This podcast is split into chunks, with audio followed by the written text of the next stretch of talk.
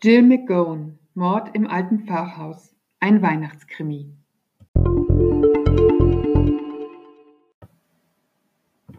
Ein bisschen führt uns ähm, das Cover und auch der Titel von äh, Mord im alten Pfarrhaus in die Irre. Ähm, zum einen hat man erstmal das Gefühl, wenn man das Buch in die Hand nimmt, dass man einen wunderbaren altmodischen Krimi vor sich liegen hat. So ein bisschen was zwischen Miss Marple und Lord Peter Wimsey.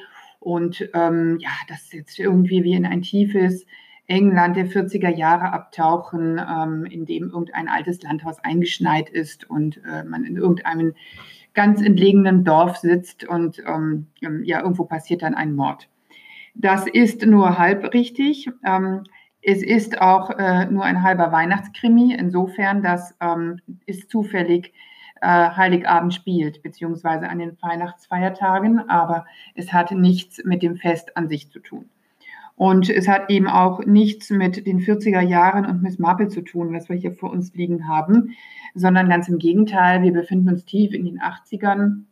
Ähm, zwar wirklich in the middle of nowhere, irgendwo in England, ähm, aber ansonsten ist da auch überhaupt nichts äh, Verspieltes, Verhuschtes, Verniedlichendes und irgendwie, naja, eben Miss Marplehaftes zu sehen. Im Prinzip passiert auch nichts Außergewöhnliches für einen Kriminalroman.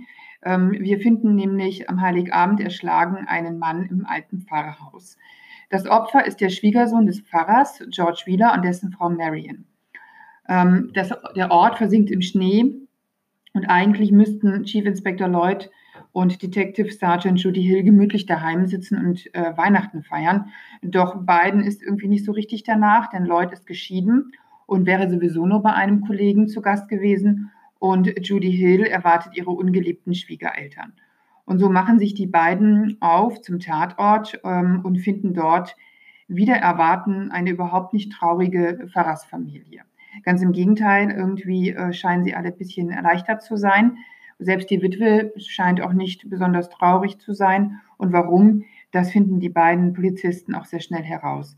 Denn der Tote war gewalttätig, er schlug seine Frau und eigentlich hatte so ziemlich jeder der Familienmitglieder einen Grund, diesen jungen Mann genau deswegen loswerden zu wollen.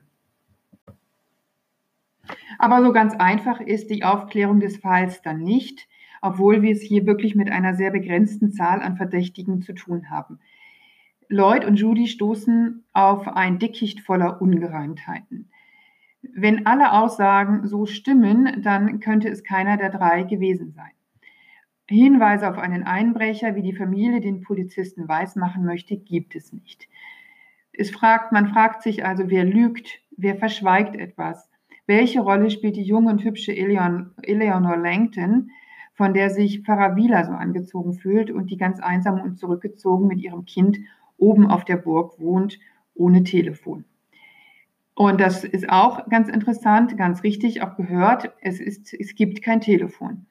Wir befinden uns, wie gesagt, mitten in den 80ern. Ähm, es gibt noch keine Handys. Es gibt äh, offenbar auch nicht mal wirklich überall Festnetz und schon gar nicht auf dem englischen Land.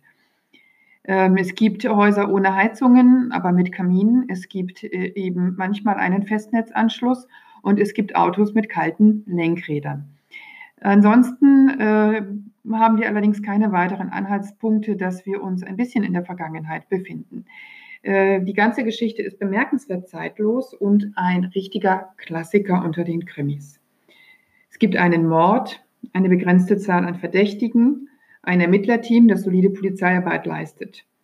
Und es gibt auch eine kleine Affäre zwischen den Polizisten, die das Ganze noch ein bisschen aufpeppen, aber äh, im Prinzip nicht den Lesefluss und auch nicht den Spannungsbogen stören. Jill McGawn gehört in ihrer Heimat zu einer sehr gern gelesenen Krimi-Autorin. Und wenn man Mord im alten Pfarrhaus in die Hand nimmt, dann weiß man auch warum. Ähm, sie hat einen erfrischenden äh, Schreibstil. Sie schafft Spannung und auch eine gewisse Form von Verwirrung im positiven Sinne. Also wir tappen gemeinsam mit den Polizisten sehr, sehr lange im Dunkeln.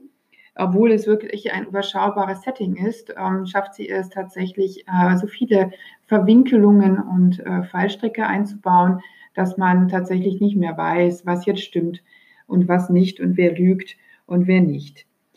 Ähm, vor allem aber, und das gefällt mir an dem Buch besonders gut, ist es einfach nur schön. Schön für lange Wochenenden, für dunkle Abende und gemütliche Stunden. Einfach schön zu lesen, ein Genuss für alle, die einfach nur mal wieder einen guten klassischen Kriminalroman lesen möchten.